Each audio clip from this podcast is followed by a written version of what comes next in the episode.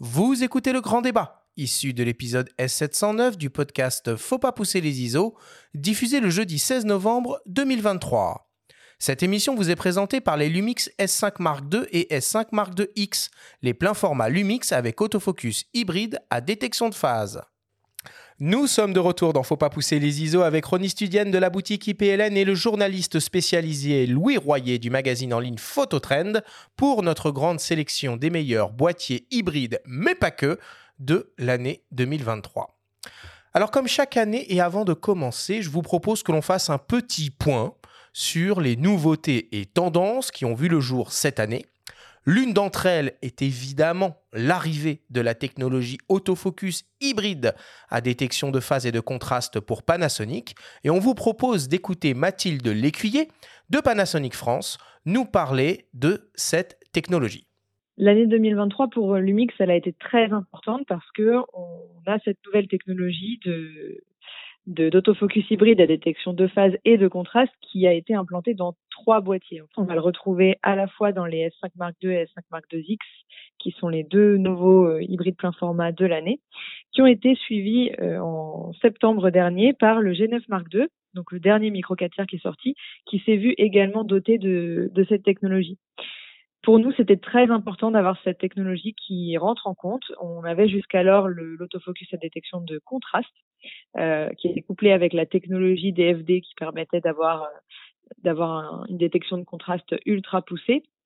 Et le fait est que comme on n'avait pas la phase jusqu'à très peu de temps, le contraste a pour le coup été poussé très très loin dans le dans le développement euh, technologique.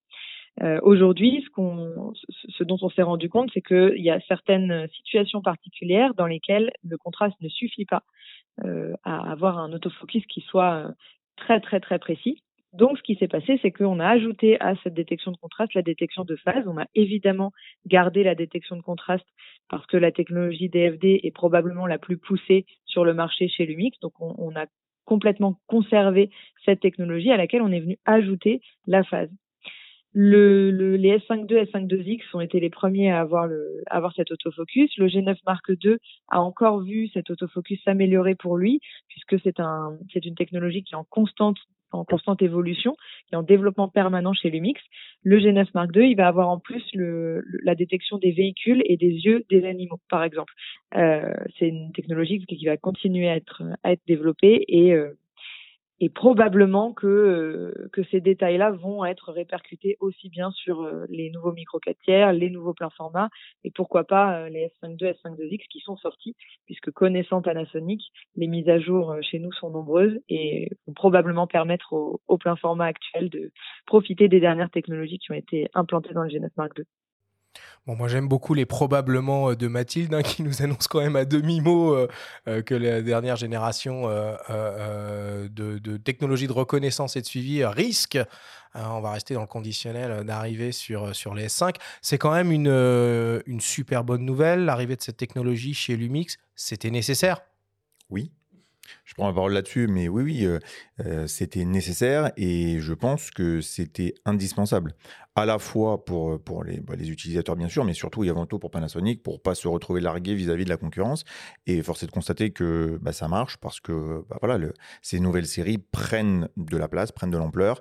Le G9 Mark II, qui est sans, enfin voilà, à l'instant où on se parle, doit être dans, des cartons en, train d'arriver, euh, est aussi un succès en lancement. Donc il y avait une vraie demande besoin. Oui, il faut penser à une chose quand on a déjà des optiques euh, qui euh, précèdent, on va dire, cette mise à jour, de les mettre à jour aussi. Euh, souvent, il faut, pour certaines optiques, aller sur le site de Panasonic, c'est valable pour d'autres marques, hein, et tout simplement les mettre à jour dans le boîtier aussi pour pouvoir percevoir les bénéfices de l'autofocus et la détection de face, parce que c'est pas toujours le cas, mais j'ai fait l'essai avec le 2405 S, et si on ne fait pas cette fameuse mise à jour, on ne constatera pas d'énormes évolutions par rapport au premier 5 par exemple. Hmm. Alors, outre, euh, ce, nouvel autofocus chez Limix, euh, Louis, est-ce qu'il y a des, des technos qui t'ont un peu marqué, qui ont vu le jour cette année? Alors, je ne sais pas si elles ont vu complètement le jour cette année, puisque la CTR5 il a été lancé l'an dernier, mais c'est l'autofocus euh, dopé à l'IA de, Sony. Alors, tous les constructeurs commencent à parler de trucs boostés à l'IA, mais chez Sony, c'est quand même un petit cran en avance sur la reconnaissance, sur le suivi, où il te suit toutes les parties du corps en mouvement, il te détecte, il anticipe les mouvements de ton œil, de ton coude, des, des, yeux de ton chat et des insectes. Ça, c'est quand même très très impressionnant. Après, effectivement, l'autofocus à détection de phase chez Panasonic, c'était une nécessité. On se demande pourquoi ils ont attendu aussi longtemps, parce que c'est pas comme si c'était une technologie qui d'un coup avait été implémentée l'an dernier chez les autres constructeurs. Est-ce qu'ils avaient un lot de capteurs à DFD euh, à écouler avant? On sait, sait pas trop pourquoi ils ont attendu aussi longtemps. Enfin, certains le savent, nous en tout cas on sait pas.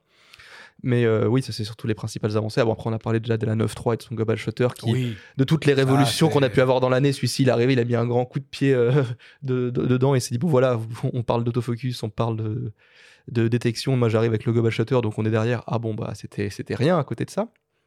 Mais euh, globalement, oui, c'est un peu les, les, principales nouveautés qui nous ont beaucoup marqué. voilà, l'arrivée de certaines fonctions en vidéo qui se répandent aussi sur les boîtiers Sony qui sont très intéressantes. Il y a une techno qui est assez euh, cool et qui tend aussi euh, à, gagner euh, tous les boîtiers, c'est les modes haute définition, le hmm. Pixel Shift qui permet d'obtenir des fichiers très définis. le R5 qui est accédé chez Canon, ma vieille mise à jour, ben, c'est pas mal. Uniquement JPEG par contre Ouais, il y a des restrictions et pour le coup, on parlait de ruissellement tout à l'heure, donc que potentiellement la mise à jour du G9.2 et des algorithmes AF arriverait sur le S5.2, eh ben, c'est pas le cas chez Canon. Par exemple, le R3, lui, n'y a pas droit à cette, euh, mise à jour. Et le ZF chez Nikon, qui est sorti récemment, a aussi un mode euh, haute définition. Donc c'est bien, ça, ça arrive tardivement euh, chez ces marques-là, mais ça arrive et c'est toujours une fonction en plus qui moi, je trouve est, plutôt pas mal. ça, c'est intéressant chez Nikon puisque ça arrive sur un capteur enfin, qui, est pas, qui est moins défini. Alors que d'habitude, ça part des capteurs très définis pour arriver à des capteurs moins définis, et on se demande pourquoi ils l'implémentent pas, ou pas encore du coup chez le Z8, Z9, qui sont ou même Z7 II, qui potentiellement euh, pourraient faire tout à fait le job pour ça. Mais chez Panasonic, en tout cas, ce qui était bluffant, c'est que sur le G9 II, ça, ils l'ont, ils l'ont mis euh, à main levée. Et euh, jusqu'à présent, c'était quand même Olympus, qui était un peu les champions de la stabilisation OM system, de la stabilisation à tout va, et qui faisait ça à main levée, mais des définitions moindres, parce qu'il fallait quand même un trépied pour les hautes définitions. Là, 100 mégapixels à main levée avec le G9 II, eh ben, c'est vraiment très impressionnant parce qu'il n'y a rien qui bouge. Vous prenez un sujet en mouvement, eh ben, il, va le squeezer, il va prendre la première image du sujet avant qu'il bouge pour vous faire un truc qui bouge, enfin une photo hyper résolue qui est très très impressionnante. Donc c'est vraiment, il y a une étape qui a été franchie euh, vraiment impressionnante là-dessus. Moi, ce que, ce, que, ce que je retiens aussi de cette, euh, de cette année 2023, c'est aussi finalement le, le retour un peu en force euh, des boîtiers avec des entre guillemets petits capteurs. Euh, APS-C et micro 4 tiers, aussi bien sur le segment expert, comme euh, avec le Sony euh, Alpha 6700 ou le nouveau Lumix G9 II, mais aussi sur le segment amateur qui je pense est, débutant, qui je pense est extrêmement important pour le marché dans les années à venir avec le R100 et le R50 de, Canon. Et puis il y a une autre aussi, une deuxième tendance qui, a vu le jour un peu en 2023, bah, c'est le début de euh, la déclinaison des produits et des technos par le bas. Euh, on l'a vu avec euh, le Nikon Z8 qui est quasiment la copie conforme du Nikon Z9 et puis l'arrivée il, y a quelques semaines des Sony A7C II qui ressemblent beaucoup à la 7 IV et A7C R qui ressemblent beaucoup à la 7R Mark V. Tu es d'accord avec ça, Ronnie? Oui, tout à fait. C'est vrai que c'est une tendance qui répond à une demande et à un besoin, à la fois sur la réduction du gabarit, à la fois sur la réduction éventuellement de certaines fonctionnalités peut-être vues comme plus obsolètes par certains et ce qui implique euh, à la fin une réduction en termes de prix. Après, c'est vrai que tu le disais aussi avec euh, bah, l'exemple du, du, R100 Canon euh, que l'on peut décliner chez Nikon aussi, pourquoi pas. Le fait que les réflexes, on en a parlé un petit peu plus, un peu plus tôt, bah voilà, vont mécaniquement petit à petit disparaître, c'est aussi des entrées de gamme en termes de prix qui a aujourd'hui n'ont pour le moment pas vraiment de réponse. C'est-à-dire que euh, du coup, il y a besoin que ces technologies, en étant un peu apurées de plein de choses, viennent ruisseler et arrivent sur des produits euh, plus entrées de gamme pour répondre aux primo-accédants. Après, c'est une, c'est une option, une logique que pour l'instant ne fait que Canon, parce qu'eux, ils mm. existent historiquement sur ce marché, et c'est encore là qu'ils font encore le gros de leurs chiffres en, en, réflexe amateur, notamment en Europe et en France, parce que les autres constructeurs, eux, ils vont plutôt dire qu'ils abandonnent l'entrée de gamme. Fujifilm, ils disent que clairement, alors qu'ils avaient plein de produits sous les 1000 euros, en, dessous de 1500 euros, pour eux, ça sert plus à rien. Il y a l'instax. Ouais, euh, voilà. Euh, Sony, bon, bah, eux, pour l'instant, des, des, produits aussi sous les 1000 euros ou approchant, il n'y en a pas non plus, et c'est pas l'ordre du jour a priori. Panasonic, les produits les moins chers, ils sont très anciens. Et là, on voit avec le G9 II, bah, qui est quand même presque à 2000 euros qu'on on, s'oriente vers la haute. Il reste effectivement Canon avec des produits accessibles, mais avec, dans le cadre du R100, bah, des technologies qui sont datées entre guillemets, puisque c'est entre le, choix des matériaux, le choix des, des, composants et des technologies, ça a 5-6 ans de retard, mais c'est fait exprès pour avoir des produits moins chers. Et il reste des produits OM System un peu plus accessibles, mais mmh. par contre à la marge encore une fois parce qu'ils produisent moins de choses et que le, dernier boîtier le plus accessible c'est quand même un rebadge d'un boîtier qui a aussi euh, quelques années quoi. Oui puis il pourrait faire un OM10 par exemple mmh. OM système c'est vrai que ça ça manque ou un GX10 comme tu l'as dit euh, chez Lumix et c'est vrai qu'en micro 4 tiers le ticket d'entrée il est il est assez élevé quoi. Après, je vais poser peut-être, euh, enfin, je vais faire une réflexion ou poser une question qui fâche, mais euh, je pense qu'il faut être très clair, c'est une vraie stratégie. C'est-à-dire qu'aujourd'hui, mmh. euh, et on en parlera peut-être un peu plus tard, eh ben, les smartphones, ils sont là, ils coûtent de plus en plus cher, et que effectivement, avec la fonction photo intégrée, bah, les, les, fabricants, je pense, se disent que dans la position où ils sont, soit il y a une énorme plus-value technologique et qualitative qui est amenée par rapport à un smartphone, et ça implique du coup bah, une technologie dans le, dans le, matériel et donc un prix supérieur, ou alors ils vont se dire, bah, en fait, un petit peu comme, comme tu as dit tout à l'heure, on abandonne en mode à la fusil, il n'y a rien, plus rien en dessous de 1500. Alors peut-être pas aussi tranché, peut-être pas aussi grossièrement, mais plutôt de faire traîner des technologies comme on le voit qui vont baisser les prix pour permettre aux gens qui veulent vraiment encore un appareil d'avoir quelque chose. Ou alors, parce qu'on parle tout à l'heure d'écologie, de, etc., bah, l'occasion. C'est vrai qu'aujourd'hui, euh, les, produits d'occasion euh, peuvent favoriser, alors effectivement avec euh, des technos peut-être un peu plus anciennes, mais l'accès à un tarif raisonnable, justement. Et comme on voit le renouvellement qui est assez régulier, bah, on se retrouve à avoir, et, et nous on le voit très bien, des mécaniques d'occasion qui marchent très très bien. Moi, je pense que c'est quand même extrêmement euh, euh, cette stratégie qu'ont certains constructeurs de complètement abandonner l'entrée de gamme. Alors, tu parles de qualité d'image comparée au smartphone, Ronnie, mais moi, je parle aussi d'usage. Au-delà de la qualité d'image, faire de la photo avec un appareil photo, c'est quand même complètement différent en termes d'expérience que ce qu'on peut avoir avec avec un smartphone. Et les gens, les jeunes qui, dans 5-10 ans, achèteront des produits à 2500 euros ou à 3000 euros, doivent pouvoir commencer à entrer dans les systèmes aujourd'hui avec des produits euh, sous la barre des, euh, des 1000 euros.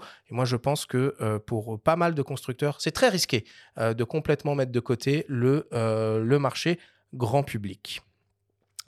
Alors, nous avons décidé, comme l'année dernière, d'organiser notre sélection en fonction des différentes taille de capteurs, de famille euh, euh, de, boîtiers. Euh, on va commencer par les hybrides, évidemment, à objectif interchangeable, en s'intéressant au micro 4 tiers, à la PSC, au 2436 et au moyen format. et ensuite, on parlera des compacts experts qui ont encore en 2023 leur mot à dire. Et on fera un petit point aussi sur les meilleurs euh, photophones, smartphones euh, qui existent euh, actuellement sur le marché. Dans chaque catégorie, on va vous proposer un ou plusieurs appareils chez les différents constructeurs. Mais avant cela, j'ai quand même le sentiment, moi, cette année aussi, que niveau budget, les choses commencent un petit peu à se, calmer par rapport à la folie qu'on a pu connaître et l'année dernière et l'année d'avant y a un petit peu moins de nouveautés. Euh, comme on l'a évoqué, on a le développement des gammes intermédiaires, on a l'allongement de la durée de vie euh, des produits. Euh, Ronnie, en, en 2023, selon toi, c'est quoi le budget moyen pour un premier équipement? On va aller dans le sens de ce qu'on a dit précédemment. Aujourd'hui, le ticket d'entrée va se situer, en neuf en tout cas, autour des 1000 euros parce que bah, mécaniquement, tu n'as pas grand-chose euh, en dessous de ça. Euh, donc, que ce soit sur du micro 4 tiers ou sur de la PSC, euh, on va être à peu près... Je sais que tu parlais des smartphones. Ah. mais oui, parce que c'est vrai que c'est lié. Et bon, bah après, on reviendra pas sur les, les, histoires de stratégie. Mais, mais clairement, aujourd'hui, quelqu'un qui veut démarrer et qui veut avoir un appareil, bah, soit par rapport à son smartphone, comme disait Arthur, il va vouloir un plaisir, une prise en main, un viseur, ou il va vouloir du zoom et de la polyvalence. Et ça, c'est vrai que voilà, on va se retrouver dans cette enveloppe autour des 1000 euros. Alors, euh, avant qu'on rentre dans, le, dans la sélection des, euh, des produits euh, en tant que tel, je vais quand même donner deux, trois petits conseils pour, entre guillemets, essayer d'alléger la facture au maximum au, moment de l'achat. déjà, alors surtout, vous m'arrêtez hein, si je dis des bêtises. pensez à l'usage finalement en premier et pas forcément se laisser euh, trop séduire par euh, les sirènes marketing euh, que les constructeurs sont, dont les constructeurs sont, sont, très habiles. regardez, hein, on l'a évoqué aussi, les offres de remise, les ODR qui reviennent à plusieurs moments de l'année et notamment pour, pour les fêtes de fin d'année. On a les, les événements exceptionnels, Ronnie, le, Black Friday, alors qu'il n'est plus une journée, qu'une semaine euh, maintenant, avec euh, bon, le vendredi et le lundi euh, en particulier. On peut imaginer aussi rentrer dans une logique quand on est sur un renouvellement de matériel, bah, de revendre finalement son, ancien matériel. Je sais que vous faites de la reprise, Ronnie, chez, chez IPLN. Il n'y a pas que vous, hein, il y a MPB aussi qui est, qui est assez redoutable, assez redoutable là-dessus. Et puis pourquoi pas aussi regarder le monde, le monde de l'occasion. Donc j'ai fait, euh, fait une petite, une petite étude là comme ça euh, très rapide sur un appareil qui n'est pas une nouveauté de l'année. hein. J'ai pris par exemple le Sony euh, Alpha 7 Mark IV qui neuf euh, vaut quand même nu 2699 euros, mais il y a 200 euros de remise euh, en ce moment euh, sur ce, produit-là. Et d'occasion, d'occasion, euh, en bon état évidemment, on peut le trouver finalement entre 2259 et 2199 euros, par exemple, sur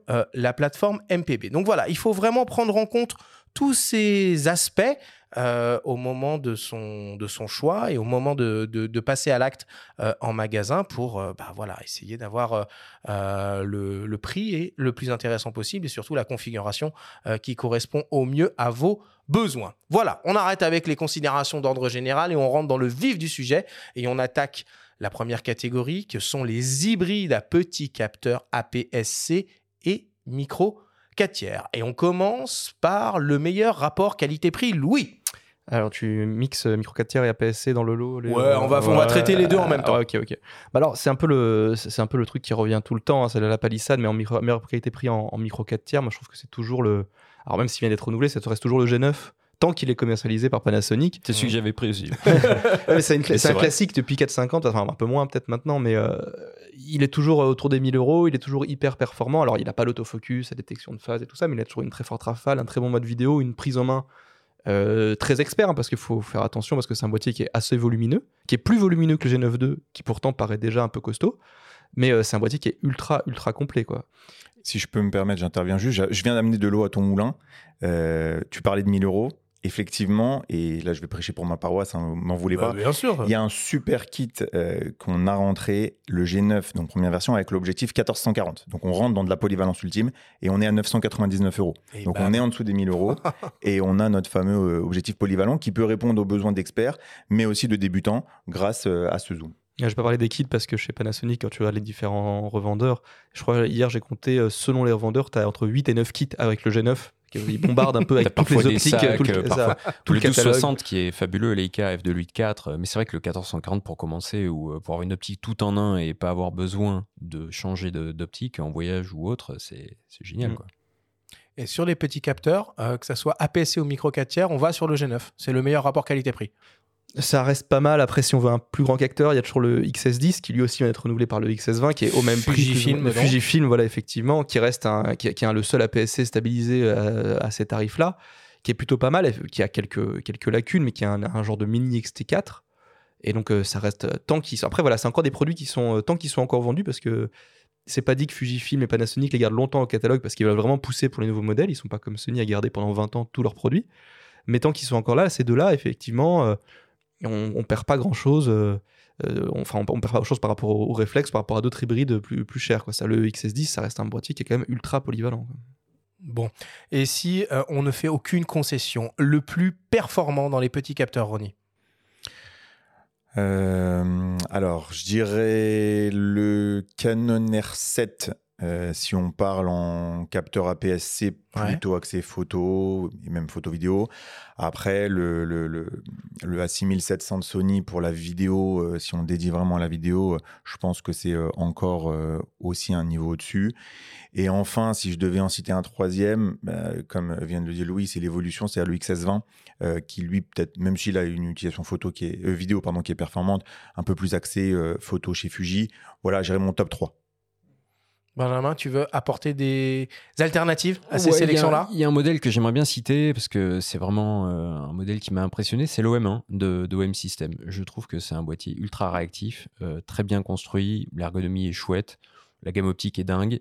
Donc euh, si on parle simplement de performance, photo d'abord, mais vidéo il est loin d'être ridicule, je citerai volontiers euh, l'OM1 qui coûte aux alentours de 2200 euros nu quand même. Ok. C'est ça qui est sur ce boîtier, enfin, techniquement parlant, c'est vrai que tu as, résumé, mais c'est vrai qu'à un moment donné, et comme disait Arthur tout à l'heure, quand on est au moment de l'achat, bah, effectivement, on va comparer. Et, aujourd'hui, tu te dis, et c'est un petit peu le, réflexion qu'on peut faire euh, aux clients, c'est OK, tu as 2200 euros, est-ce que tu peux pas prétendre à avoir un peu mieux? En termes de taille de capteur, en termes de plein de choses. Après, il y a d'autres concessions euh, à faire peut-être euh, en parallèle sur la taille, sur le poids et notamment au niveau des optiques.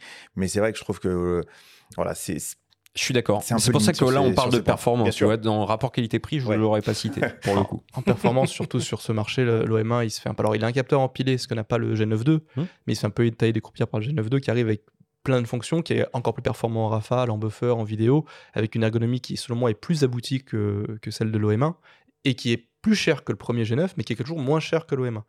Donc, ça reste avec un capteur plus défini, ce qui était un peu le, point faible des, des micro 4 tiers. Donc là, il, le G9 II, il est quand même pas mal, il donne beaucoup de pied à la fourmilière. Et en APS-C, moi, le performance, c'est vrai que si on parle vraiment tout budget, ça reste le Fujifilm X-H2S, qui est aussi pareil, le seul avec un capteur empilé, qui en vidéo envoie du très très lourd, en, photo est très très performant. Alors, ils ont un peu de mal à le vendre apparemment aux professionnels parce qu'ils disaient qu'ils doivent euh, évangéliser un peu les pros qui veulent faire du sport avec ou de la vidéo. Mais c'est un peu un boîtier euh, tout en un pour Fujifilm mais qui est toujours affiché à des prix qui est à presque 2600 euros. Voilà. C'est du plein format. C'est le problème, parce qu'on a une catégorie coup de cœur à laquelle on va venir, et moi, il figurait dans ma catégorie ah, coup de cœur, parce que clairement, celui-ci, euh, c'est vraiment un boîtier euh, que je trouve exceptionnel. Pour, enfin, pour moi, c'est le plus abouti, même chez, chez Fuji, à tous les niveaux hormis les GFX. Mais je trouve qu'en termes de prise en main, de qualité d'image, de performance, il est, il est tout simplement fantastique. Mais il faut quand même débourser 2750 euros pour un APS-C. Voilà, faut, faut digérer l'info quand même. Mm. C'est c'est un peu, beaucoup. Louis, tu avais un coup de cœur sur euh, les boîtiers à petits capteurs? Oh, bah Moi, je prendrais plutôt le, XT5 pour acheter chez Fujifilm. Qui est un... Fujifilm à la cote. Hein. Ah oui, bah, ils, ils, ont un peu inondé le marché sur beaucoup de, d'APS-C. Ils ont sorti 4 euh, ou 5 boîtiers en moins de 10 mois, hein, ils, ont, ils, ont renouvelé toute leur gamme. Et le XT5, c'est un, un, bon, un mini XH2, donc c'est quand même le capteur le plus défini sur de la PSC. Il fait des concessions par rapport au XH2, XH2S en termes de performance autofocus et tout ça, mais il est quand même et il est plus compact qu'un XT4. Donc euh, à prendre en main, il y a toujours les petits côtés vintage avec toutes ces molettes. Il est assez petit avec une petite optique, c'est quand même un, petit, boîtier qui fait sensation dans la rue. Hein. On vous regarde un peu différemment que si vous avez un gros truc un peu moche. Et puis c'est un boîtier qui est quand même très très performant. Après, il faut apprendre à le maîtriser. Et euh, voilà, et c'est quand même aussi affiché toujours à, presque 2000 euros. Enfin, c'est toujours des prix qui sont un peu plus euh, un peu plus compliqué pour des boîtiers APS-C, mais après, ça reste dans la logique de la gamme DXT qui a toujours été affichée entre 1700 1900 euros. Quoi. Et toi, Ronnie, s'il devait en rester qu'un dans les petits capteurs? Canon R7, je pense. Parce que voilà, j'aime bien le mix entre la photo, la vidéo, la définition, l'autofocus. Il n'y a pas beaucoup de concessions. Voilà, vraiment un boîtier euh, que j'apprécie beaucoup. Parfait. Alors on passe à, une autre catégorie de boîtiers, la catégorie Rennes, la catégorie 24-36 mm, les full frame. Je commence avec toi Benjamin. Le meilleur, euh, rapport qualité-prix en 2023 sur ces boîtiers-là? J'en ai cité deux. Je vais en citer deux. Le S5 Mark II, à 2200 euros parce que je pense que c'est nouveauté de l'année d'ailleurs. Hein. ouais, c'est un prix de tout début d'année effectivement avec le 5 de X qui est plus orienté vidéo. Mais je pense qu'à ce tarif-là, 2200 euros nu, euh, on a un boîtier qui est ultra euh, ultra complet autant en photo qu'en vidéo. C'est pas le meilleur dans chacun des domaines, quoique en vidéo on pourrait en discuter, mais il fait tout plutôt bien, il est très bien construit, euh, à l'épreuve des intempéries, etc. L'ergonomie est très aboutie. Bah, c'est exactement la même que le G9.2 qu'on a cité tout à l'heure, d'ailleurs, à s'y méprendre. Donc, je citerai celui-ci, mais euh, également, quand même, euh, la 7.4, parce que je trouve que même s'il vaut 2800 euros, je le trouve assez doué dans, beaucoup de domaines quand même. Quoi. Voilà. Donc, c'est les deux boîtiers que je retiens en termes de rapport qualité-prix. Ronnie, Louis, vous êtes, vous êtes en phase ou vous avez des alternatives à proposer les deux boîtiers cités sont, sont effectivement extrêmement performants, je pense là-dessus. Après, c'est toujours difficile dans cette catégorie rapport qualité-prix euh, parce que du ah, coup, faut rester raisonnable. Euh, un Z8 pourrait être un excellent rapport qualité-prix. Hein. mais non, non, c'est trop cher. mais pour moi, c'est quelque chose de très abordable quand j'imagine le meilleur rapport euh, hmm. qualité-prix. Si on veut lâcher les chevaux, on va sur le plus performant. Hein. C'est pour ça que je pense que et on en revient encore à la période, au moment, si on veut investir, etc. tu disais tout à l'heure le Black Friday, tu disais tout tout à l'heure, chiner, regarder ce qui se passe. Et voilà, sans, sans trahir trop de secrets, euh, là, alors je peux, je peux citer un kit, vous, voilà, vous allez me dire ce que vous en pensez, mais au niveau du prix, je pense que ça peut être intéressant. Euh, Mm. On va parler chez Panam, mais on va parler du S5 première génération, accompagné d'un Mhm. 2060 à 1299 euros. Ah oui. Ouais. Euh, donc là, effectivement, on a de la techno, on a du full frame. Alors, on a une petite optique qui est, qui est polyvalente. On est à moins de 1500 euros. Euh, je pense que, voilà, rapport qualité-prix, là, actuellement, en full frame, euh, difficilement mieux. Et on peut s'offrir une belle optique après derrière. Il y a plein d'optiques fixes à 1.8 en monturel ou chez Sigma, il y a des trucs euh, superbes aussi. C'est vrai que c'est un bon plan. Mmh, Je suis d'accord pour le Panasonic S5 II, c'est vrai qu'ils ont, euh, bah, ils ont marqué un grand coup, surtout que maintenant ce sont les offres, tout ça. Actuellement, vous regardez S5 II, vous allez trouver à 1999 euros en ce moment parce qu'il y a plein de- d'offres et de remises, donc c'est assez intéressant. Presque, il est aussi, il est au même tarif que le G9 II. Alors à ce niveau-là, on se dit bon, faut pas Ah, forcément hésiter autre très débat, longtemps. C'est un autre débat, c'est une autre émission, ça. Mais du coup, c'est c'est un, c'est un boîtier super intéressant. Il est toujours un peu en retrait en termes d'autofocus à ce que fait euh, Sony, Nikon, Canon. Mais bon, ils viennent de débarquer là-dedans.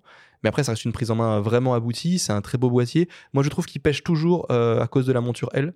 Parce que, alors, autant Sigma essaye de sortir des trucs, des focales fixes abordables, autant leurs zooms sont toujours très très gros et très encombrants. Mhm. Ça, c'est un problème. Et chez Panasonic, la plupart des optiques sont euh, déjà très chères et euh, elles sont monstrueuses. En fait, elles sont très très lourdes, très très grosses. Là, ils ont quelques années de retard. Et, euh, et c'est pas Sony, c'est pas Sony à ce niveau-là. C'est euh, pas Canon ni rien. Donc ils ont un peu de mal. Et puis bon, personne va monter une optique Leica euh, sur un Panasonic S5 II. Enfin, ou alors euh, il s'est trompé en achetant. J'en connais pas encore. Ouais. Mais du coup, voilà, ces optiques sont quand même très encombrantes. Donc, c'est un très bon boîtier qui, pour l'instant, n'est pas est un peu desservi par son parc optique. Mais bon, ça, le parc optique, ça met, des- ça met une décennie à se faire, comme avec Sony maintenant. Mais voilà, mais sinon, avec le S5 II, c'est vrai qu'ils ont. c'est- voilà, c'est intéressant de, de- pour un produit à ce prix-là. Bah, niveau optique, après, en termes de format, alors, on va pas être dans de la série pro. Mais chez Sigma, tu prends un Mm. 28-70 euh, Contemporary 2.8, un 16-28 euh, Mm. Contemporary, on reste quand même dans des choses qui sont dans le domaine de l'abordable pour avoir cette ouverture. Après, je te, je, te, je te rejoins sur le fait que Panasonic intrinsèquement pour l'instant des optiques euh, plus grosses, mais c'est aussi le jeu de la monture L. Et je pense que euh, vu qu'il y a une- vraiment une association et une mutualisation là-dessus, euh, le but n'est pas de se faire une autoconcurrence, ou du moins en tout cas c'est comme ça que je l'imagine. Bon, et si on fait péter le PEL, Ronnie, euh, qu'est-ce qu'on qu'est-ce qu'on a en, en- en full frame? Best, best of the best actuellement, si, si, si je choisis, je dirais Nikon Z8, il n'y a, pas de- il a Mm. pas de concession euh, ou quasi aucune concession sur le Nikon Je Z8. suis d'accord. Euh, Ouais, c'est un produit vraiment d'exception. Je me rappelle qu'on en avait parlé euh, ici même et, et aujourd'hui on le voit, ça carbure et c'est un produit vraiment magnifique. Du coup, même pas besoin de faire péter le PEL en fait, parce que il est à, il- il est à 4600 euros. C'est une tout, somme. tout, tout, tout- tout- tout ça est très relatif, mon cher. Bien sûr, bien sûr, mais par rapport à des brotuets comme l'Alpha 1, comme le Z9, comme le R3, finalement, il est, euh, il comme disait Benjamin plus tard, c'est une forme de rapport, de bon rapport qualité-prix dans le très haut de gamme. Ouais. je sais Ouais, pas ouais. si Nikon les vend à perte, ouais, je sais ouais. pas s'ils Ils pu le l'argent vendre avec. plus cher. Ils auraient pu le vendre plus cher. Il est au même prix qu'un A7 R5, qui a un capteur certes plus défini, mais qui a d'autres problèmes par rapport à, à le rolling shutter et compagnie. Donc c'est un boîtier qui est très bien positionné, qui fait un peu tout ce qu'on lui demande sur le, tout ce qu'on demande sur le marché maintenant. Et donc euh, ouais, c'est vrai que c'est un produit au tarif très agressif et qui est ultra performant. Quoi. Il lui manque, euh, enfin il peut faire tout, du sport, de la vidéo, de l'animalier, euh, du studio. Bon, pas de la street photographie parce que ça reste quand même un, un gros, un gros machin. Mais voilà, on achète ça, je pense qu'on n'a plus besoin de boîtier pendant quelques temps. Bah, c'est le vrai héritier du D850. Quand Mm. on a aimé le D850 en réflexe, ce qui est mon cas, et qu'on photographie un petit peu avec le Z8, on retrouve quand même un petit peu ses repères. Et c'est le boîtier qui était attendu, je pense, par beaucoup de Nikonistes. Et puis au niveau des optiques, euh, pour le coup, Nikon a fait un travail, je trouve, assez exceptionnel autour de, de le nombre d'optiques sorties, Mm. la qualité, euh, la taille et le format. Euh, Il y a des énormes succès. là récemment, on peut citer le, le 180-600 par exemple dans cette catégorie-là, Mm. qui non seulement est très bon, mais qui répond à une demande énorme. Et on commence à voir arriver aussi notamment chez Tamron, bah, des optiques tierces, le 35-150, le 150-500. Et ça, ça va être une bouffée d'oxygène qui, pour le moment, et euh, on en a aussi, Dieu se le sait parler ici, euh, manque à Canon parce que euh, tu disais tout à l'heure, oui, le, le parc optique Canon est plus large. Oui, si on intègre la bague et ce qui est à récupérer. Si on prend dans le dur aujourd'hui en monture RF, Non, non, malheureusement, il y, y a- y un manque et je pense que ça, ça commence à être problématique et que l'argument de dire oui mais c'est nouveau comme on a pu l'avoir avec Nikon pendant un moment, aujourd'hui on voit que ça y est ils ont ouvert, il va falloir que Canon ne tarde pas. Nikon, ça reste toujours, par contre, c'est toujours, moi, c'est je reste fixé là-dessus, ça reste des optiques qui sont beaucoup trop grosses pour ce qu'elles font. Je ne sais pas pourquoi, je ne sais pas comment ils n'arrivent pas à miniaturiser. Alors, c'est que Sony, ils sont à fond dans la miniaturisation des, produits, mais quand on compare un 51.2 de Sony à un 51.2 de Nikon, qui sont aussi performants l'un que l'autre, et euh, il n'y a pas de moins bon produit, euh, pourquoi est-ce qu'il y en a un qui va faire, euh, je sais pas, 1,5 kg et quand l'autre il va faire 600 grammes? C'est compliqué de comprendre ça chez Nikon. J'ai pas l'explication, mais la monture, je pense que la taille de la, la monture, en tout cas, ça, ça, ça va être le, ça va être l'argument et la réponse euh, qu'on a. Après, en contre-pied, tu prends des optiques comme le, le nouveau, euh, le nouveau 400, euh, 4.5, le 600, le 800, euh, avec des ouvertures un peu plus, un peu plus faibles, certes, mais on est dans un format, c'est c'est incroyable en, en termes de taille. Donc c'est vrai que je pense que voilà, ils, ils ont su tirer bénéfice d'un côté, peut-être pas à 100%, je suis d'accord avec toi de l'autre, euh, mais voilà, il, y a- il faut trouver chaussure à son pied. On touche à un point qui est important, on en va le développer plus la semaine prochaine puisque ce sera la deuxième partie de ce guide d'achat consacré aux optiques. Mais parmi les critères à prendre en compte au moment d'acheter un boîtier, si on ne possède pas d'optique, il faut regarder le parc optique. Et il faut les manipuler il faut aussi. regarder aussi l'ouverture à des objectifs, euh, à des constructeurs. Ça en fait partie. Oui, le- quand on dit parc Pour optique. moi, c'est fondamental. Quand- indispensable. non, mais quand on dit Moi, parc optique, c'est tout le parc optique. Donc ça comprend bien évidemment les constructeurs tiers. Et comme dit euh, Louis, bah, ça peut être euh, un critère. euh, L'encombrement, le poids euh, des optiques à disposition. C'est là la grande force de Sony qui ont un parc optique. Ils sont 75 optiques, je crois, en monture E native. Et autant euh, chez. Non, mais si tu raisonnes de ça. manière froidement, Sony, c'est le meilleur investissement que tu puisses faire. C'est le truc, c'est le système le plus ouvert. C'est le système le, le, le plus ouvert. Nikon, ça commence à s'ouvrir, Ah bah. mais c'est- timide encore. Tu vois, par exemple, Sigma, ils ont sorti que des optiques APS-C. Bon, on se demande un peu pourquoi, ça paraît. On voit le- le- le- la taille du marché de la PSC chez, chez Nikon un peu euh, surprenant euh, comme, euh, comme stratégie. Euh, Tamron, ça y va un petit peu plus, mais bon, voilà, sur certains modèles, je doute qu'on verra arriver les, le trio magique de 8 euh, en monture Nikon chez, chez Tamron. Mais bon, voilà, ça va quand même dans le, ça va quand même dans le, dans le bon sens.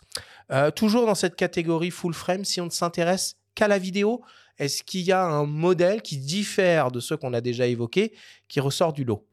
Alors moi j'ai deux exemples, dont un qu'on a mentionné plus tôt, c'est le S5-2X, qui est orienté euh, full vidéo, qui a vrai. plein de specs, qui a un ventilateur Ça intégré pour refroidir, euh, qui fait du RAW en interne, en externe, jusqu'en 6K, il a, il a plein de, de, de trucs intégrés, que, même moi j'arrive pas à les citer, au bout d'un moment je sais, je sais plus, quand on, on me dit une liste de specs, je sais même plus de quoi, je- de quoi je parle, parce que c'est des trucs vidéo qui sont tellement poussés, que ça s'adresse qu'à des cinéastes, mais euh, ouais, il fait du lutte en interne, il peut, il, il fait de la... SSD, ça, Ouais, c'est un il- truc SSD, ça c'est vraiment un truc... direct euh, sur le Il CD, fait ouais. tout ce truc. il fait de l'anamorphique, lui des squeezes, enfin c'est très très très très poussé. Un tarif qui est pas délirant. Non, non. Complètement. Et après, moi, sinon, il y a un autre que j'aime bien. Alors, euh, il est un peu sujet à débat. C'est euh, c'est le Sony ZV-E1, qui est en fait Ah, un, un A7S3 euh, sans viseur.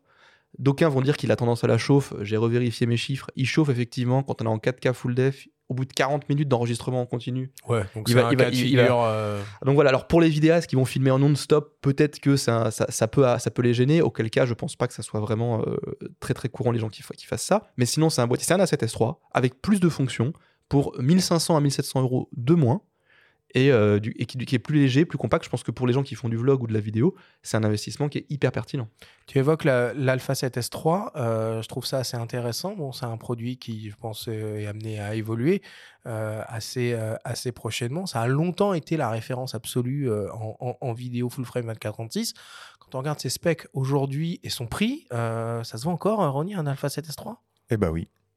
Eh ben oui, parce que au final, euh, tu vois, moi, je, je, je suis pas forcément euh, d'accord avec le fait que ça va évoluer rapidement. Ah ouais Est-ce Bah, que ça doit oui. évoluer? La CTS2, on a attendu. Hein. Mais exactement. Euh, on est sur des catégories de produits et Louis citait plein de caractéristiques qui, à un moment donné, euh, liées à la vidéo, il faut vraiment, peut-être même encore plus qu'en photo, que tu aies un waouh technologique qui va te faire que bah, tu peux pas jouer ou très peu jouer sur la définition. euh, tu peux bon monter la sensibilité, mais à un moment donné, on arrive à des niveaux qui sont quand même assez incroyables. L'autofocus, aujourd'hui, bah, Sony, si on s'arrête à ce cas précis, propose déjà des choses excellentes. Donc, euh, on, citait le ZVE1 qui effectivement est un très très bon rapport qualité-prix.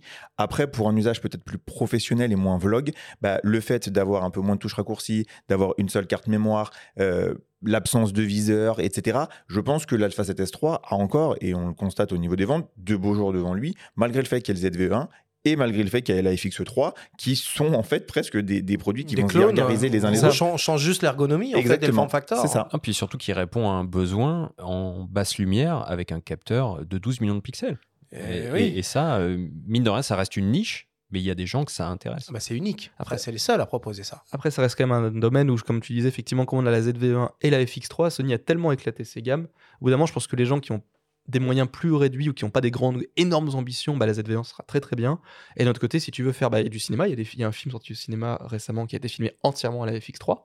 Mm. Du coup, tu peux, tu peux prendre ça. C'est c'est à peine plus cher que, le, que la 7S3, je crois. Enfin, à peine plus cher. Oui, il y a 500 euros d'écart, Voilà. c'est le prix du, du bloc, euh, Du ventilateur. bloc, son, euh, Mm. bloc son XLR, en Ouais, fait, C'est ça. la poignée. Et, et du coup, bah, finalement, c'est peut-être euh, la 7S3, c'est- il va peut-être pas être remplacé tout de suite, mais je trouve que euh, au sein de sa gamme, il a une forme, il, il, a, il connaît une forme d'obsolescence, si tu veux. Hmm, ok.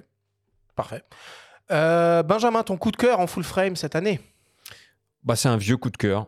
C'est Oh le, Canon EOS R5, qui est un boîtier que j'adore. Euh, que je trouve, euh, bah, pareil, il n'est pas renouvelé tout de suite, mais c'est très bien. Ça montre qu'ils avaient vu juste sur plein de choses avec ce boîtier-là. Il y a une belle mise à jour de firmware, j'en ai parlé en début d'émission pour le mode O13 notamment. Et je trouve que c'est un, un boîtier satisfaisant à tout, enfin, sur tous les plans. On a beaucoup euh, raillé euh, le côté surchauffe en 8K lors de sa sortie. Euh, Qui filme aujourd'hui en 8K avec un euh, R5 Il y a le R5C qui est là pour ça. On l'oublie celui-là, mais il existe. Donc euh, R5. Ronnie Euh, J'en aurais deux. Un peut-être plus technique et un peut-être plus euh, sentimental. Techniquement, euh, l'Alpha 7R5, euh, même s'il a effectivement plein de défauts, je trouve que vraiment il, il- il englobe énormément de caractéristiques hyper intéressantes. Le côté coup de cœur plus sentimental qui est lié au look, qui est lié à plein de choses, c'est le, le Nikon ZF. Ah, t'es fan pas. du ZF Ouais, et, et en fait, moi-même, j'ai été extrêmement surpris par euh, l'accueil qu'il a eu. C'est-à-dire que euh, quand on l'a vu, euh, on a perçu qu'il y avait quand même un mieux par rapport au DF de l'époque ou par rapport au ZFC. Voilà, c'était ça, c'est quand même plus beaucoup, cohérent. c'était beaucoup plus sérieux. Et au final, en fait, on se rend compte que, bah oui, il trouve son public. Et que bah, l'ergonomie est là, l'accès au black and white direct, c'est super sympa. Le côté usage rétro, un peu, bah, Il comme manque le les optiques, Ronnie. Il manque Ouais. les optiques qui vont avec Alors, ce produit. il manque le, le- le format des optiques, je suis, je suis assez le d'accord. design, le look et la Le 40, qui est proposé en pack Ouais, mais un. offre. Non, mais Il a pas de bac de diaph. non, Non. il a pas de bug mais ça, de toute façon, je pense qu'ils reviendront pas euh, avec la mécanique. Moi, j'y crois J'y crois Ouais. pas trop, franchement. Le 40 et le Je suis- 28 SE, ils sont Voilà, un peu le 40 et le vintage. 28. Et après, tu parlais tout à l'heure euh, euh, de, de la forme pour se balader. Moi, il y en a un que j'adore et qui, quand tu le mets, il est vraiment la taille. C'est le 26 mm. Le, le Mmh, Z26, il, il est ouais. microscopique. Enfin, c'est vraiment un Mmh. bouchon avec, un, avec une lentille pour faire des photos. Et pour de la street comme ça, je trouve que c'est quand même assez cohérent. Alors oui, si tu mets un 70-200, bon, bah, voilà, t'as moins d'équilibre. Mais est-ce que c'est vraiment le boîtier qui est fait pour ça? Je suis pas certain. C'est- Moi, voilà, mon coup de cœur, c'était un peu le même, c'est avec le ZF, avec les mêmes réserves concernant le, parc optique qui est un peu réduit. C'est un boîtier qui, alors moi, je l'ai pris en main succinctement, hein, mais euh, qui a une ergonomie qui se rapproche de ce que fait Fuji, qui est encore, qui est un peu moins abouti, qui a des finitions qui sont un peu moins bonnes que ce que propose Fuji. Mais voilà, c'est sympa. Il- surtout que, ils auraient pu proposer, comme avec le ZF, c'est juste un rebatch technique d'un Z6 II. Non, non, ils ont proposé un truc qui est bien plus avancé. C'est peut-être leur premier boîtier euh, vraiment avancé et esthétiquement et au niveau du, du hardware depuis des années, hein, depuis le Z9 je crois. Donc là c'est vraiment un, un- un joli choix de, de Nikon. Après effectivement voilà il n'y a pas beaucoup d'optique et puis c'est un boîtier qui mine de rien en fait il reste assez volumineux. On pense d'abord à un, un truc à la large. Fuji, il est assez large. Je faisais l'autre jour, je, je remplissais des fiches techniques euh, comme ça mécaniquement. Et en fait vous savez qu'il est qui fait partie aussi de ton travail Voilà, quotidien. Sur ton temps libre, il y font des C'est mots ça. croisés, toi tu remplis des fiches techniques. Et, et- et en fait, il est plus imposant que le Sony A9 III qui vient d'être lancé. Il est plus lourd, il est plus costaud. Alors, il a, il a pas de poignée, mais du coup, c'est comme un boîtier vintage, soi-disant un peu réduit et tout ça, mais en fait, qui est quand même assez costaud. Mais après, c'est vrai qu'il a plein de fonctions, il est assez attrayant, et effectivement, avec un petit 40, un petit 28, c'est sympa. Après, voilà, c'est un boîtier qui potentiellement faire beaucoup plus. Mais si on lui monte un 135 1.8 Plena dessus, il y a- une Mais sacrée non, disproportion. Oui, mais euh, ça ferait de jolies photos. hein. Ouais. Mm. Ok, ok, ok, ça marche. Allez, on passe, euh, on grandit, on taille de capteurs et on passe au moyen format, euh, domaine largement euh, dominé depuis quelques années maintenant par, par Fujifilm, qui vient d'ailleurs de lancer son GFX 102 ou Mark II, je ne sais jamais s'il faut dire le Mark euh, euh, euh, ou pas. C'est un appareil qui, qui est euh, hyper étonnant et puis qui, au fur et à mesure du temps, n'a plus finalement grand-chose à envier en termes de performance, de possibilités et de caractéristiques au euh, bon vieux euh, full frame 24-36 mm. Ronnie, toi, en magasin, est-ce que le moyen format Fujifilm tel qu'il est conçu, tel qu'il est pensé, tel qu'il est marketé, bah, ça commence à poser la question dans la tête des gens qui viennent te chercher un full frame? Pas forcément. Pas forcément parce que malgré tout, euh, on le disait avec Nikon juste avant, et là c'est peut-être encore plus vrai, au niveau des optiques, au niveau de la taille des optiques, au niveau du prix des optiques, euh, ça pose quand même question. Outre le fait que le volume, malgré tout, est quand même plus gros. Après, ce qui est certain, c'est qu'aujourd'hui, là où je trouve la stratégie intelligente, c'est que avec le, GFX 102, on a euh, une, compensation, on va dire, du manque théorique lié à l'autofocus, avec une vraie, une belle amélioration. on a un boîtier qui a été revu en termes de design aussi, les finitions sont super sympas, les matériaux utilisés euh, sont beaucoup plus quali, c'est plus anguleux. Enfin, moi, j'ai vraiment été euh, très, très, très séduit par ça. Euh, et parallèlement, bah, c'est vrai qu'il dynamise, t'en parlais tout à l'heure, les gammes moins cher, je vais mettre des gros guillemets, avec le, 100S première génération et euh, le 50S2. Et c'est vrai que du coup, bah, tu peux te retrouver à, moins de, à moins de 4000 euros ou à 3500 euros avec un moyen format. Et on en revient toujours à ce qu'on dit depuis bah, en fait, le début de cette émission, c'est que on va difficilement, et c'est pour ça que c'est mieux de les catégoriser par taille de format que par prix, parce qu'au final, aujourd'hui, euh, le prix, euh, tu vas avoir un full frame, on le disait, à 7000 euros, mmh. tu vas avoir un moyen format à 3000, donc c'est plus difficile à juger comme ça avec le GFX 102, ce qui est intéressant aussi, c'est qu'ils ont. Euh, alors, ils cassent les prix depuis quelques années avec le moyen format, mais ils cassent leur propre prix maintenant. C'est que le premier bah, GFX était lancé à. tout seul. Je veux dire, Hasselblad, ça, ça représente plus rien en France. Euh. Les autres, euh, Leica, Phase One, il n'y a plus grand monde en. Ah, Leica, ça va revenir a priori. A priori, hein. ça revient. A priori, ça va revenir. Mais le, GFX 102, le premier, le premier était lancé, je crois, à 11 000 ou 12 000. et là, ils arrivent à deuxième avec, à 8 000. Du coup, on se dit, c'est quand même d'habitude, c'est inverse. La deuxième version est plus chère que la première. La deuxième version, c'est moins cher. Mais c'est vrai qu'après, en plus, ils ont des rapports qualité-prix qui sont assez abordables. Le GFX 50S2, bon, il, a, il est un peu comme Panasonic qui fut un temps, il n'a pas de détection de phase euh, en autofocus. Mais c'est vrai que ça reste, c'est ultra compact, c'est un capteur stabilisé de 50 mégapixels en moyen format. Voilà, bon, après, il y a toujours les optiques qui sont volumineuses et qui sont chères. Moi, j'aimerais bien qu'ils renouvellent leur GFX 50R. Mm. On, l'a un peu oublié celui-là, mais euh, il est à un prix plutôt attractif. Il est vachement sympa. Qu'ils lui mettent la détection de phase qu'il y a dans les GFX 100, la stab, et franchement, Là, on a un petit outil très sympathique pour de la street. Euh, c'est vraiment chouette. Et puis, ces, boîtiers, notamment le, GFX 102, c'est euh, assez redoutable quand on regarde la fiche technique euh, en termes de vidéo. Est-ce que les vidéastes commencent à se dire, tiens, bah, pour me différencier un peu de la masse qui carbure au full frame, est-ce que je proposerais pas mes services en moyen format avec une image un peu un peu différente ou, en fait euh, pas du tout quoi. Je sais pas si les gens peuvent vraiment remarquer la différence comme ça. Enfin, c'est vraiment les, amateurs qui remarqueront la différence entre fait entre du moyen format et. enfin, après, tu as le côté show-off sur le tournage avec le client aussi quoi. Bien sûr, bien sûr, bien sûr, mais sauf qu'on n'est pas au cinéma, on filme pas encore en IMAX si c'est pour des publicités ou juste des produits comme ça. Et en plus, il y a un temps de traitement des fichiers hyper lourd derrière. Alors, il peut rentrer sur SSD directement. Donc, et puis la mise au point pour le coup, faut être, ça. Euh, faut être bon. il faut en manuel pour de la vidéo. optique aussi, malgré tout. Euh, c'est vrai que, enfin, moi, j'ai du mal à y croire à ces caractéristiques. Alors, ils les dopent parce que de toute façon, ils les ont et qu'ils peuvent les mettre. Hmm ça coûte pas plus cher. Mais en réalité, euh, je, ne pense pas qu'il y ait vraiment d'usage euh, grand public euh, ou même professionnel pour ça. Il y aura toujours quelqu'un qui va s'en servir comme ça, mais bon, ça sera effectivement mmh. à la marge. Parfait.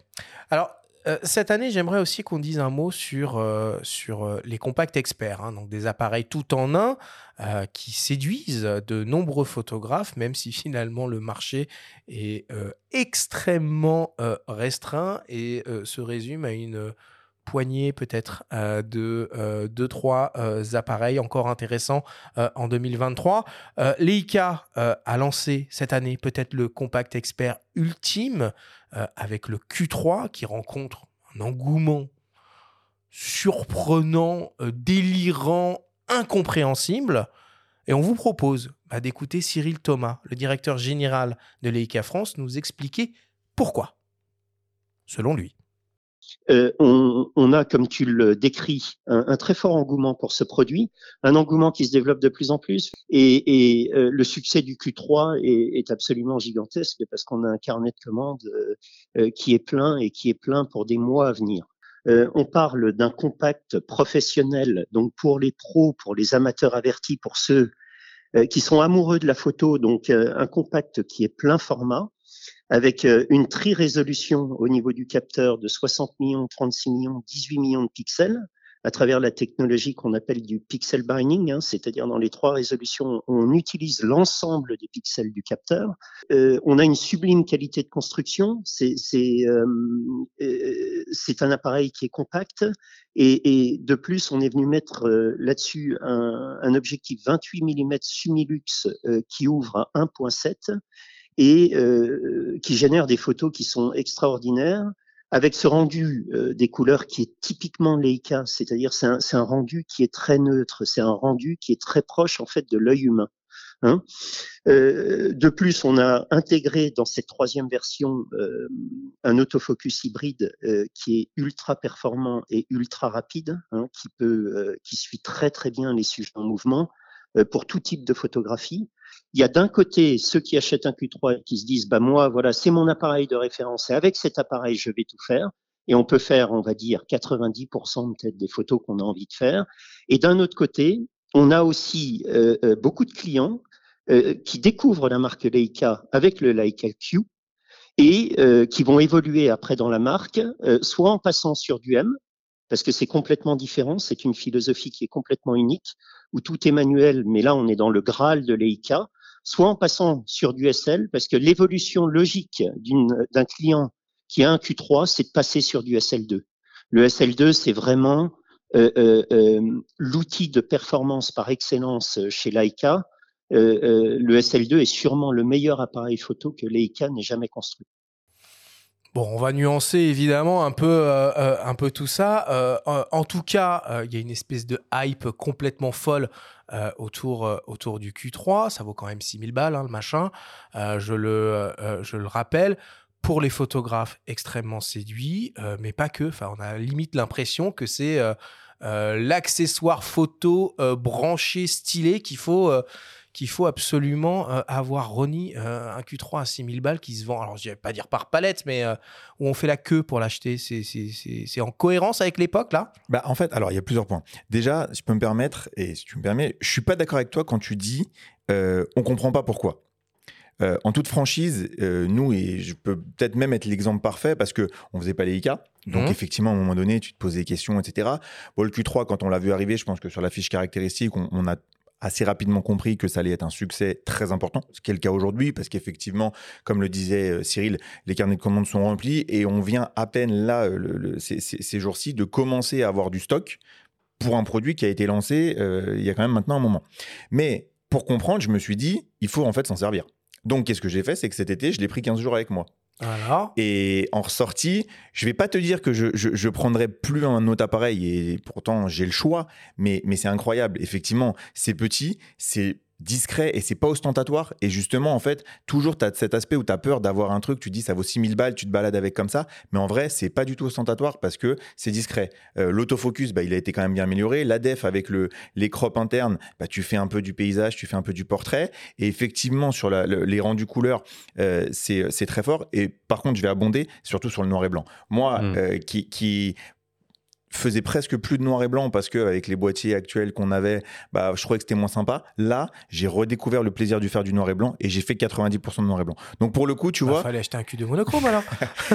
alors peut-être un Q3 monochrome et tu rigoles, mais, mais on a déjà aujourd'hui presque une dizaine de clients qui nous ont dit bah, le Q3, moi, il m'intéresse. Je voulais, par contre, je, le veux en monochrome. Je voulais chercher avec de dépôt. Quand ça sort, je suis presque, premier. Presque. En disant dès qu'il y a le monochrome, moi, c'est monochrome. Et je peux comprendre tout à fait cette hype. Donc, euh, si tu veux, euh, c'est voilà, c'est vraiment super produit. Alors, bien évidemment, le prix. Euh, va avec. Est-ce qu'on peut le mettre dans cette catégorie de compact? Oui, parce que techniquement, ça en est un. Après, voilà, on, peut aller concurrencer euh, aujourd'hui euh, d'autres produits qu'on a cités un, petit peu avant. Mais euh, non, non, c'est vraiment excellent. Mais ce que tu dis, j'ai ressenti la même chose. J'ai utilisé 15 jours récemment. Et ce qui surprend, c'est presque la sobriété de l'outil, quoi. Mm. Ce qu'on peut se dire, ah tiens, je me travaille avec un Leica à 6000 balles, je vais me faire alpaguer à des gens qui vont poser des questions. Zéro question. Je me trimballe avec le X105 que j'utilise au quotidien bizarrement, des gens réagissent Ah, c'est euh, pas un argentique, euh, ah, il y a un écran, etc. Euh, le Q3 a ce côté discret, sobre, très classe. Et c'est vrai que les performances sont excellentes. Après, bah, il faut de l'affinité avec l'outil. Je m'attendais à en avoir plus, très honnêtement. J'en mhm. ai eu moins qu'espéré, parce que l'ergonomie est très particulière, parce que la paroi est très lisse. Si on n'ajoute pas un, grip supplémentaire, il n'en reste pas moins que l'optique est un délice à utiliser. Enfin, franchement, le 28.1.7, c'est, ça, ça peut être euh, une raison suffisante de, de craquer pour la... non mais vraiment de craquer pour l'appareil l'optique est dingue mais elle existe aussi sur le Q2 Quand, donc on, euh, quand on réfléchit, finalement, le Q3, c'est la porte d'entrée la plus cohérente et accessible euh, de l'univers Leica. Parce que bon, c'est 6000 balles, mais à 6000 balles, on a tout. On a oui, et ce que disait, le et ce que disait Cyril Thomas sur le SL2, moi je suis absolument pas d'accord, mais ce sera peut-être l'objet d'un autre débat parce que le Q3 est, à mes yeux, ce que tu dis, c'est-à-dire un appareil très très abouti, très cohérent et un beau ticket d'entrée dans l'univers Leica. Oui. Le, le Q3, c'est un appareil extrêmement polyvalent, effectivement, euh, comme disait Benjamin. En fait, le, et, pour dédire euh, Cyril, euh, le Q3, c'est le meilleur appareil que fait Leica. Euh, Enfin, sans commune mesure, en, en, en numérique pur, hein, on met de côté les télémètres qui sont très spécifiques et pour un usage particulier. Le SL2, c'est peut-être un très bon appareil, c'est un très bon appareil fait par Panasonic, il faut être tout à fait honnête, c'est pas du tout fait par Leica au final. Mais euh, le Q3, c'est vraiment l'aboutissement de plusieurs technos. C'est une optique 28.1.7 qui est quand même pas mal d'années maintenant, mais qui encaisse très bien les 60 millions de pixels. Et euh, c'est un boîtier qui est très très très abouti. Après, c'est pas pour tout le monde. Et après, effectivement, c'est très discret, mais c'est la logique. En plus, c'est l'ADN de Leica qui, depuis les années 50, avec les M, c'est toujours des boîtiers. Alors, quand on, quand on, on est amateur de photo, on reconnaît un boîtier Leica. Ouais, mais, ça. euh, mais ça reste, euh, dans, ils sont discrets. Il y a un obturateur euh, central qui est très très très très discret. C'est agréable à entendre à utiliser un Leica. Donc le Q3, c'est vrai que c'est un appareil très très abouti. Après, est-ce que c'est pour tout le monde? C'est 6000 euros. Euh, Il y a une inflation des prix qui est quand même assez impressionnante chez Leica. Il est plus cher de euh, presque 1500 euros par rapport au Q2, qui lui-même dans sa propre vie avait pris 1250 euros de, de- de hausse de tarif. Donc c'est des c'est pas abordable pour tout le monde. Après voilà, si hein, il fallait rester qu'un seul boîtier, moi des fois je me dis aussi, bah, comme disait Ronnie, finalement tu me donnes un Q3 ou un Q2 ou un Q4 ou je ne sais quoi. Est-ce que tu as besoin d'autre chose tu vois? Ah, Euh, Pas c'est quand même dingue. Bah, c'est quand même dingue qu'on ait un, un discours aussi unanime euh, de gens euh, qui euh, ont accès objectivement à tout ce qui existe sur le marché. Euh, un, un avis aussi unanime sur, sur ce produit qui est si, si particulier. Et tu sais, euh, tu disais, euh, dis- on parlait de discrétion, etc. Moi, je trouve aujourd'hui que ça s'apparente un peu. Alors, je ne sais pas du tout un milieu dans lequel je suis, mais euh, au côté un peu euh, Harley Davidson. C'est-à-dire que quand tu vois les mecs qui roulent en Harley Davidson, quand ils se croisent, ils se font un signe. Et fait. ben, en gros, euh, un Leicaïste qui va avoir très souvent d'ailleurs la courroie tressée Leica euh, de Ouais. couleur, etc., un peu en travers, ben, tu vas le repérer. Et Ouais. c'est aussi, on a des jeunes qui, qui sont partis sur des trucs d'occasion ou du SL ou des choses comme ça, et qui mettent ça et qui te disent, bah, en fait, on vient me voir et on vient me parler. Parce qu'il a reconnu qu'on avait un Leica. Et directement, tu as un atome crochu et tu te mets à rentrer dans une discussion. Et le, en gros, c'est tu sais, je sais, on parle le même langage, et voilà. Ouais, et ça, c'est assez de la marrant. photo, quoi. Mais et, et même à l'étranger, et même et peut-être même d'ailleurs surtout à l'étranger, euh, ça crée tout de suite un petit point d'accroche. C'est assez marrant. Ouais, c'est vrai, mais c'est important de souligner le côté euh, non m'as-tu vu en fait? Ah, mais Et, complet. euh, le côté confrérie, oui, comme tu dis, mais le côté non m'as-tu vu qui va à l'inverse de ce qu'on pourrait imaginer, penser de gens qui vont s'acheter un sac d'une grande marque commençant par un V, finissant par ton, ou je sais pas. Euh, là, on est dans quelque chose inverse. Après, c'est non battu, vu mais un peu pour les nantis aussi, parce que c'est quand même pas accessible et ah hein. ça reste, un prix euh, réservé euh, en grande partie à, des nantis. Ah, c'est moins cher qu'un Sony Alpha 9.3. On peut voir les choses comme ça, moitié nu. Bon, euh, quand on parle Compact Expert, ben, on parle aussi un peu Fujifilm. Hein. Alors, tu l'as dit, hein, tu l'as évoqué, Benjamin, le X100 5, Mark 5, euh, un appareil un peu euh, légendaire, mythique, lui aussi totalement introuvable, et sur lequel on peut spéculer, les gars. Je suis allé voir sur euh, MPB, donc ils en ont des X100 Mark 5 à vendre, et ils les vendent plus cher que le prix public conseillé neuf. Ronnie, on peut trouver un X100 Mark V chez toi ou pas? Et ben malheureusement. Eh non. ben voilà, comme cas- partout sur cas- la planète. En tout cas, pas actuellement. On a eu, mais tu sais, c'est un peu, euh, c'est mythique, tu disais, mais des, parfois, ça peut arriver que euh, on reçoit une commande et c'est arrivé peut-être, je sais pas, il y a un mois, Ouais. et en fait, on reçoit une livraison euh, de notre centrale et en fait, dedans, bah, il y avait deux X100. Alors, t'es es, un peu, euh, tu sais pas quoi. Tu dis, mais c'est vrai, c'est pas vrai. Tu le vois sur le bon euh, au départ, mais t'attends que le, co- le colis soit là pour te dire, oui, oui, oui, c'est bien le cas. C'est pas Et une copie. Non. Et voilà, non, c'est bien du vrai. Et, et après, tu te retrouves à devoir jongler et, et regarder les listes de commandes.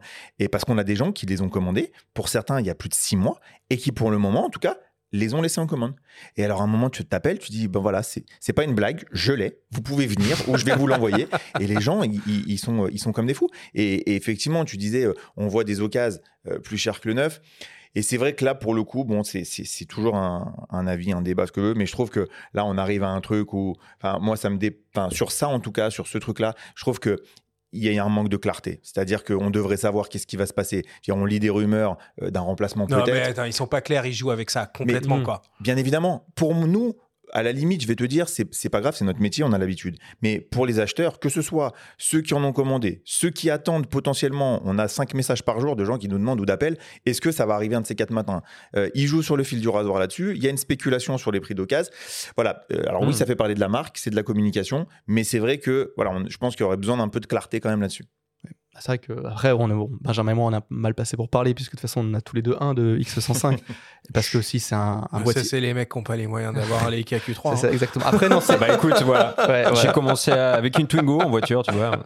Après, c'est un boîtier qui, moi, au demeurant, euh, je reconnais euh, toutes les performances du Q3 qui sont assez exceptionnelles, mais euh, à l'utilisation, et je crois que Benjamin est d'accord avec moi, le X105 est plus attrayant. Je trouve que c'est un boîtier qui est plus sympa à utiliser pour faire des photos. Il a ses défauts, il a ses limitations euh, Ah, technologiques. Il a ce viseur complètement fou, Oui, là, voilà. Techno de dingue. Là, Et c'est même pas ça qui vient dans le grand. premier, mais il y a, il y a Ah bah beaucoup de moi. choses, les simulations de films. C'est ça. Le Euh, et la design, simple l'optique, ergonomie. la prise en main, enfin, c'est. un, est- su- non, c'est un super boîtier. hein. Après, c'est Ouais. vrai qu'il est cher. Moi, j'ai bataillé pour l'avoir d'occasion, euh, pas au prix du neuf, pas plus cher que le neuf, moins cher que le neuf. Et, euh, Mais j'ai- 3 euros moins cher. Non, non, non, non, non. j'ai- j'ai- je, dirais, je, je tairai mes secrets, mais j'ai j'ai- j'ai eu, j'ai eu un, un- un bon deal euh, il n'y a pas si longtemps que ça.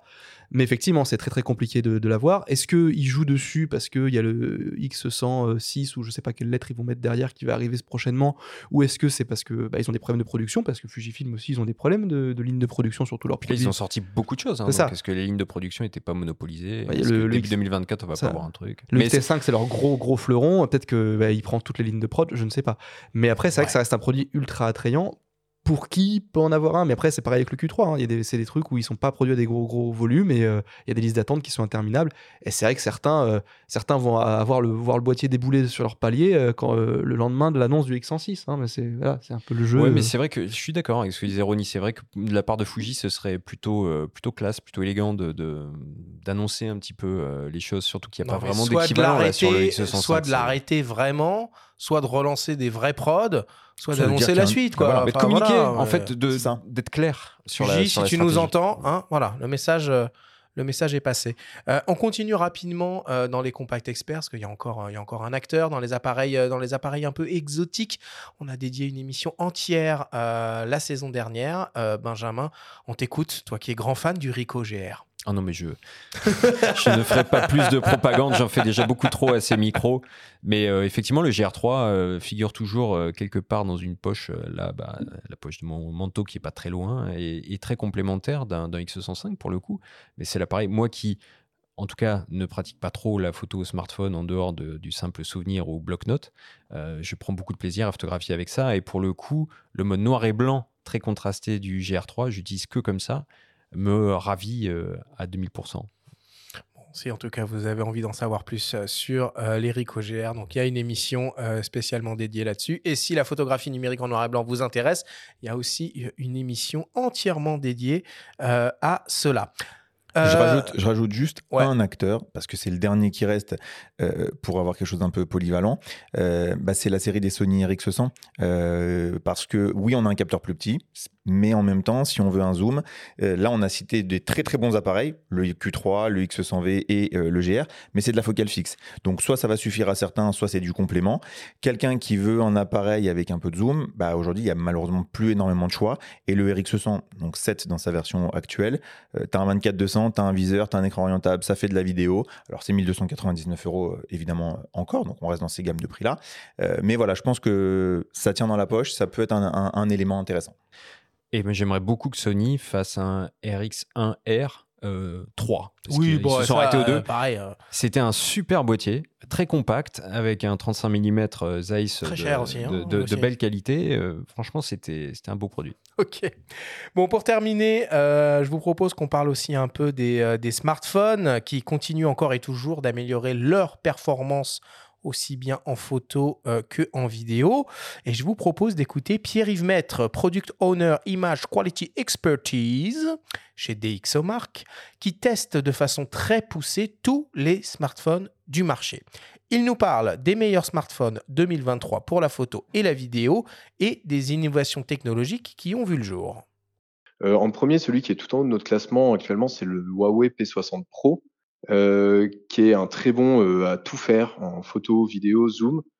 Mais surtout, ce qui va apporter de un peu singulier pour un téléphone, c'est la macro qu'il fait avec son téléphoto, pas forcément avec l'ultra grand angle. Du coup, niveau perspective, euh, compression, flou d'arrière-plan, c'est assez sympa en macro. Et l'autre chose qu'il a, c'est une ouverture variable physique sur son capteur principal, là, 24 mm, qui varie automatiquement selon les situations et les scènes entre 1.4 et f4. Et ça permet de bien gérer tout ce qui est portrait de groupe ou alors portrait tout seul avec un peu d'isolation du sujet. Ça, c'est très sympa. Derrière, il y a l'iPhone 15 Pro et le 15 Pro Max qui restent toujours les leaders en vidéo avec une bonne marge quand même. Là, ils sont en 4K 60 FPS euh, variable avec un format HDR Dolby Vision qui apporte vraiment en, contraste et en expo. Mais la plus grosse optimisation cette année de l'iPhone entre le 15 et le 14, c'est qu'il commence à apporter un vrai 24 mégapixels en photo, sauf en basse lumière où il passe à, à 12. Et surtout, il propose des photos HDR avec un vrai apport en dynamique en 10 bits. Et ça, on le perçoit vraiment au niveau du contraste, des couleurs, euh, niveau profondeur des images euh, et contraste entre le ciel, les visages sur les photos à contre-jour. Euh, c'est vraiment très chouette. Et derrière, il y a les Pixel 8 Pro de Google qui sont ex avec le Oppo Find X6 Pro, qui sont euh, assez rigolos à mentionner parce que c'est deux oppositions de style complètes. En fait, on a d'un côté le Pixel qui va mettre l'accent à 100% sur le software euh, jusqu'à proposer des features qui permettent d'effacer automatiquement des parties de la photo qui sont pas euh, très jolies, euh, comme on retoucherait par exemple avec le, le pinceau dans, dans, Lightroom, et qui propose même du processing de photos ou de vidéos sur le cloud. Donc c'est en fait le JPEG n'est pas généré sur le téléphone, mais dans une prochaine mise à jour, il va envoyer des photos ou des vidéos sur les serveurs Google, les processer avec les meilleurs algos possibles et les renvoyer le lendemain matin sur le téléphone pour avoir les meilleurs rendus possibles. Et de l'autre côté de l'opposition de style, il y a le Oppo qui lui en fait mise beaucoup sur l'hardware. Il est hyper impressionnant. Il a un vrai capteur euh, 1 pouce, il a des très bons modules téléphoto et ultra grand angle. Et ça permet d'avoir des très bons devices à tout faire, euh, mais avec deux styles de solutions techniques un peu différentes. Bon, c'est toujours marrant de regarder un peu ce qui se passe du côté, euh, du côté des smartphones, parce que généralement, ça, c'est un peu précurseur de ce qui risque d'arriver sur, euh, sur nos appareils photo et vidéo, on va dire un peu plus, euh, un peu plus traditionnels. Et cette idée-là de Google de processer des images dans le cloud avec des ordinateurs surpuissants euh, et de les renvoyer euh, juste après sur, euh, sur l'appareil, j'imagine bien un truc euh, plus ou moins similaire dans euh, dans, quelques, dans années. Louis, sur euh, Phototrend, vous, testez un peu des smartphones, pas tous, hein, que, les, euh, que les flagships. Je reviens deux secondes sur l'iPhone 15 Pro Max. 48 millions de pixels, 3 blocs optiques, ultra RAW, 4K 60p Pro, Reslog, 120 ou 240 images par seconde en Full HD c'est du lourd pour la vidéo ce truc là, là. c'est du très lourd c'est un très bon photophone hein. quand il arrive c'est toujours une expérience assez intéressante avec Apple parce que c'est intégré c'est fluide et ça fait des jolies photos mais c'est vrai qu'en vidéo il propose une expérience complète même si euh, certains euh, pros euh, dénotent qu'il n'y a toujours pas de mode manuel complet donc tu peux te mettre en ProRes, en log, je sais pas quoi, enregistrer directement sur un SSD maintenant avec le port USB-C. Donc là, tu as vraiment une expérience vidéo hyper poussée, mais tu peux pas te mettre en manuel, tu peux pas régler tes ISO, tu peux pas régler ta balance des blancs c'est toujours Apple qui décide euh, comment tu filmes. Mais après, c'est un appareil qui est extrêmement performant en vidéo à cause d'un facteur que les autres euh, constructeurs de smartphones n'arrivent pas à concurrencer, c'est la stabilisation. Qu'elle soit optique ou qu'elle soit numérique, même les smartphones qui sont brandés comme ayant un super stabilisateur à rapprocher d'une gimbal euh, pour, pour réflexe et compagnie pour hybride, eh ben, ils n'arrivent pas à la cheville de Apple à ce niveau-là. Tu, tu avec un iPhone, et même un iPhone, pas forcément le 15 Pro Max qui est comme le plus abouti, même un, un 13, un 12, un 14, je ne sais quoi, les, entrées de gamme, eh ben, euh, ça bouge pas quand tu filmes. Et tu peux faire vraiment des séquences vidéo très très propres et je sais que pour faire des gens, des gens qui filment en, en, smart, en smartphone, l'iPhone, c'est vraiment ce qui propose le, le, la meilleure expérience en, en, vidéo, effectivement. Après, en photo, il y a des trucs un peu plus poussés, notamment alors, le Xiaomi 13 Ultra, qui est sorti euh, en fait que quelques mois en France, puisqu'il est plus vendu que sur le site Capteur de Xiaomi. un pouce, hein. Capteur un pouce. Comme un RX100. Mais ouais, et bien, ex bien exploité. Comme alors, le CM1. C'est ça. Il y a beaucoup de Ah, traitements le euh, software derrière, mais ça fait des photos. Nous, on a été très très impressionnés à Phototrend, et pas que chez nous d'ailleurs. Ça fait des photos d'une qualité vraiment euh, ahurissante sur cet appareil-là. Après, c'est des 13 Pro Max, euh, 13 Ultra, comme disait euh, monsieur de chez DxO. C'est des produits qui sont affichés des tarifs presque prohibitifs. Hein. C'est entre 1300 et 1500 euros. Bah, c'est presque le prix d'un boîtier euh, photo classique, alors que le Pixel 7a, que moi j'avais mis en rapport qualité-prix, effectivement, c'est 450 euros. C'est un, voilà, moi, je, objectivement, 400-500 euros, c'est le prix que je mets dans un smartphone. Je veux quelque chose de polyvalent, d'efficace un peu partout, mais en plus qui est accessible au niveau, niveau prix. Quoi. Et le mmh. Pixel 7a, c'est un très bon choix pour ça, pour, je pense pour l'écrasante majorité des gens. Quoi. Euh, Ronnie, je sais que vous vous proposez pas de, euh, smartphone sur, euh, sur IPLN, mais par contre, j'imagine que vous avez tout un écosystème d'accessoires qui vont venir autour, autour des smartphones, notamment pour, pour un usage vidéo, parce que tout aussi performant soit-il de base, il faut quand même un peu les structurer, les accessoiriser pour, pour, pour en tirer la quintessence d'une certaine façon? Ça marche un peu les, les, les, les gros setups d'accessoires autour des iPhones? Gros setup, Enfin, gros setup, je sais pas, mais en tout cas, minette, euh, son. Euh. On, a aujourd'hui, euh, bah, notamment chez Small Rig par exemple, des kits dédiés au smartphone. où tu vas pouvoir dans un premier temps avoir tout simplement une cage avec une poignée, puis tu vas avoir une cage avec deux poignées, puis tu vas avoir une cage avec deux poignées, une lumière, un micro et un support pour mettre le SSD. Donc ça, oui, bien entendu, et de beaucoup, euh, notamment pour les gens qui s'en servent euh, à destination des réseaux sociaux, parce que bah, c'est extrêmement simple et ça permet de pouvoir upgrade quand même le, niveau de qualité, notamment sur le, sur le son. Euh, après, c'est vrai qu'il y a aussi les systèmes de stabilisation type DJI pour, les, pour les smartphones qui peuvent être intéressants. Osmo Mobile, je crois, c'est ça? Ouais, exactement. Et qui peuvent être intéressants. Ça existe aussi chez, chez Zhiyun en l'occurrence. Alors après, c'est vrai, comme disait Louis, l'iPhone permet déjà de faire des trucs hyper intéressants, mais il n'y a pas que l'iPhone. Donc effectivement, ça euh, ça a aussi un retour et, une demande là-dessus. Bon, bah écoutez, je vous propose qu'on euh, clôture euh, notre discussion sur ces mots. C'était passionnant, énormément d'informations évidemment à digérer pour, nos auditeurs, mais je l'espère, en tout cas, des conseils avisés d'experts, de spécialistes, si, vous souhaitez bah, vous, faire, un beau cadeau pour, euh, pour les fêtes de fin d'année.